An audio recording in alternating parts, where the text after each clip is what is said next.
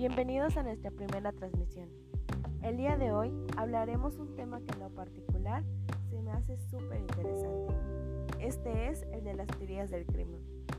Recuerdo que desde que era bien pequeña he visto todos estos programas de crímenes e investigación, pero hay uno que hasta el día de hoy me retumba mucho, y este es el de mentes criminales. Para los que no tenían cable como yo y si querían ver algo en la televisión, a fuerza le tenían cambiar al canal 7. No me dejarán mentir que más de uno soñaba con tener la mente de Spencer. Este personaje de nombre Spencer era un genio capaz de entender cualquier cosa que pase a su alrededor. Él se basaba de teorías del crimen y su forma de desarrollarse. Este mismo gusto es el que tenían los autores Cornish y Clark que durante el año de 1986 crearon una teoría que dice que los delincuentes toman decisiones basándose en un juicio, el cual consiste en estimar las oportunidades de tener éxito en la comisión del delito y los beneficios que se esperan obtener, y realizar una evaluación comparativa con el riesgo de ser atrapado. Todo esto con el único fin de beneficiarse ellos mismos. De esta forma es que los delincuentes y los que aún no lo son llevan a cabo un proceso psicológico y este es dentro de este lío mental que definen las, las preferencias, deseos y motivaciones de los mismos y en su continua interacción con las oportunidades y las dificultades las que pueden facilitar o inhibir el delito. Otra teoría es la de los autores Cohen y Felson, que durante el año de 1979 también elaboraron una teoría. Es la teoría de las actividades cotidianas.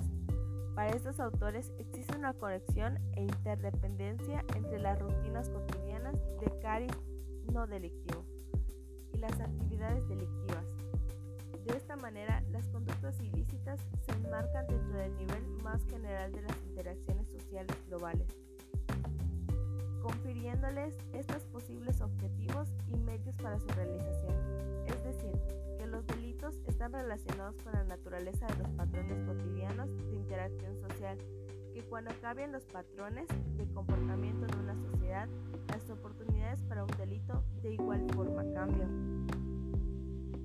Teniendo en cuenta lo anterior, el crimen se produciría si convergen en espacio y tiempo tres elementos interrelacionados presencia de delincuentes el primero, disponibilidad de víctima objetivo propicio y ausencia de un guardián eficaz. Un delito se cometerá si un delincuente motivado y un objetivo propicio se encuentran en un mismo tiempo y lugar, y si no hay presente un guardián eficaz.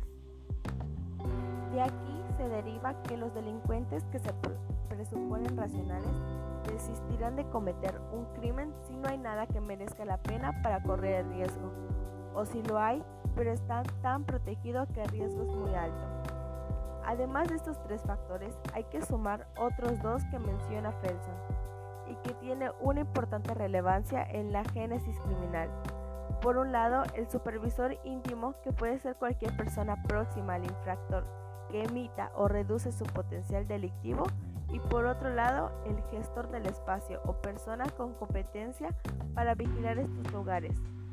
A partir de estos factores, Eck elabora lo que se conoce como el triángulo de la criminalidad, incluyendo los tres primeros y los dos recientemente mencionados. Gracias a esta presentación geométrica de los distintos elementos y su interrelación, podemos obtener un marco de análisis y sugerir posibles soluciones a un problema concreto. Dentro de los tres elementos esenciales del delito, Felson y Clark se plantearon que características debe tener un objetivo, ya sea una persona o un objeto, para ser la víctima de un delito, y se refieren a ellas con el acrónimo VIVA. Reconoce los cuatro elementos que derivan del nivel de riesgo de victimización y atractivo para el delincuente de un objetivo, valor, que es el que otorga el delincuente, la inercia, que es la facilidad de transporte, la visibilidad, que es el nivel de exposición, y el acceso, que es el diseño físico que permite llegar a él. A partir de esta propuesta, se vio también que hay productos que son más proclives a ser robados. Lo que Clark de la misma manera, debido al ambiente vivo y dinámico de nuestra realidad actual, podemos ver que el delito no se distribuye uniformemente en el espacio, sino que también existen lugares donde se encuentra un gran número de ellos, lo que se conoce como hotspot. Con plena conciencia de la época moderna actual, los autores afirman que momentos de bienestar económico pueden propiciar un aumento significativo de oportunidades criminales. Y no solo eso, sino que se disminuyen de maneras distintas en funciones de variables como el sexo, la edad o la clase social también otras como estilos de vida que pueden hacer que exista una mayor exposición a riesgo, convirtiéndolas así en víctimas más propicias. En el fondo de este postulado está la idea paradójica de que, en la sociedad actual, los factores que proporcionan un aumento de las oportunidades de, disfrutar de los beneficios de la vida pueden incrementar a su vez las oportunidades de ser víctimas de un delito. Otra de las teorías que me llama es la teoría del patrón delictivo, que ya hemos mencionado con anterioridad dentro de las otras teorías. En esta, la distribución de los delitos no se produce al azar ni de manera uniforme, sino que hay infractores que cometen una gran cantidad de delitos, objetivos que son victimizados repetitivamente o lugares donde se concreta una gran cantidad de delincuencia, es decir, existen tendencias o lo que Bradicam, que es otro autor, denominaron patrones. Autores se dieron cuenta que los delincuentes a la hora de seleccionar el lugar y el objetivo propicio se ven influenciados por gran cantidad de señales que emite el ambiente, claves, que le dan información y que luego utilizan para localizar e identificar sus objetivos. Estas claves, unidas a la experiencia que van adquiriendo, hacen que los delincuentes generen una plantilla del objetivo perfecto, siendo estas relativamente estables. También a partir de sus experiencias elaboran métodos favorables de búsqueda de objetivos. Esto implica, tal como mencionó en, su momento el autor Jiménez Serrano, que la víctima no se considera fuera de su entorno, sino que reúne una serie de características que resultan atractivas para el agresor y que la convierten en potencial objetivo porque se encuentra en un contexto y un momento concreto. ¿Cuántas veces no hemos escuchado hablar que los delincuentes eligen a personas con características singulares como el cabello largo, la cara ancha, ojos pequeños, delgada, etcétera, para cometer cualquier tipo de delito, desde el delito sexual hasta el delito de robo que son más pequeños. Hay un aspecto que es destacado de esta teoría de los Bradicam y es que los agresores dedican la mayor parte de su día a actividades no delictivas, de manera que los patrones de movimiento de los delincuentes son iguales a los de los no delincuentes. Esto implica que los elementos que configuran las dinámicas de actividades legales son también las que configuran las dinámicas de actividades ilegales. Y es que, si seguimos Carter y Jones, los delincuentes tienden a comportarse en sus crímenes de manera muy similar a como lo hacen en su vida no criminal. En referencia a este movimiento en el espacio, hay dos conceptos que se merece la pena destacar, la distancia del decaimiento y el mapa mental. Anteriormente hemos visto que los delincuentes se, se guían por decisiones racionales, lo que implica que rigen una conducta por la ley coste-beneficio. Lo que ocurre es que a mayor desplazamiento, mayor coste, por lo que tenderá a guiarse por el principio de mínimo esfuerzo y a desplazarse lo menos posible. El desplazamiento que realiza el criminal desde su casa al lugar del crimen es lo que se conoce como Journey to Crime. La distancia de decaimiento supone que a medida que nos alejamos del domicilio del delincuente, la frecuencia de los delitos disminuye. Este punto lo podemos tratar como una zona de confort El delincuente siempre va a cometer sus delitos en una zona donde se sienta seguro y donde conozca el ambiente propicio para poder huir y que su trabajo sea más seguro para él.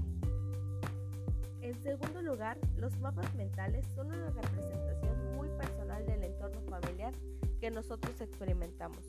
Una forma de comprender el entorno es gracias a este mapa mental en el que los delincuentes eligen a dónde se dirigen, qué zonas son buenas para cometer delitos, posibles vías de escape y de acceso.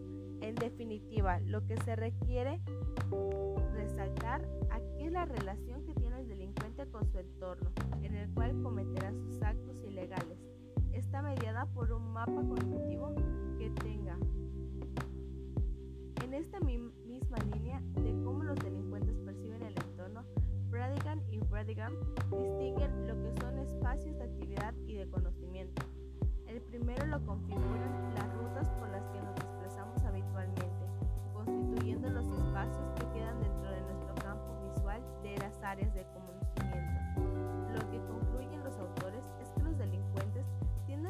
Tienden a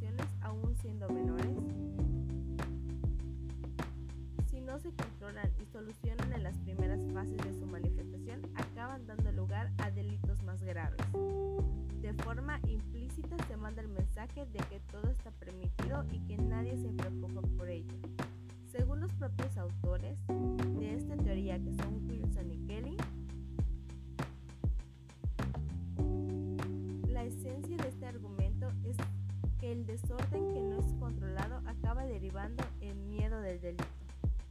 Este miedo al delito hace que los vecinos de la zona dejen de hacer uso de las zonas públicas y empiecen a tomar distintas medidas de protección. La ausencia de control informal se extiende también a otros ciudadanos que dejan preocuparse o llamar la atención sobre las malas conductas de los demás. La idea fundamental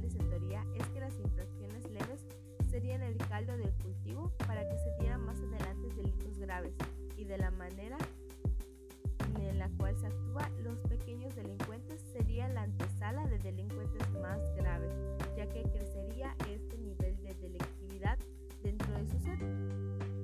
Esto es un poquito de las teorías eh, que podemos ver alrededor de muchos autores que se han ido visualizando a través del tiempo.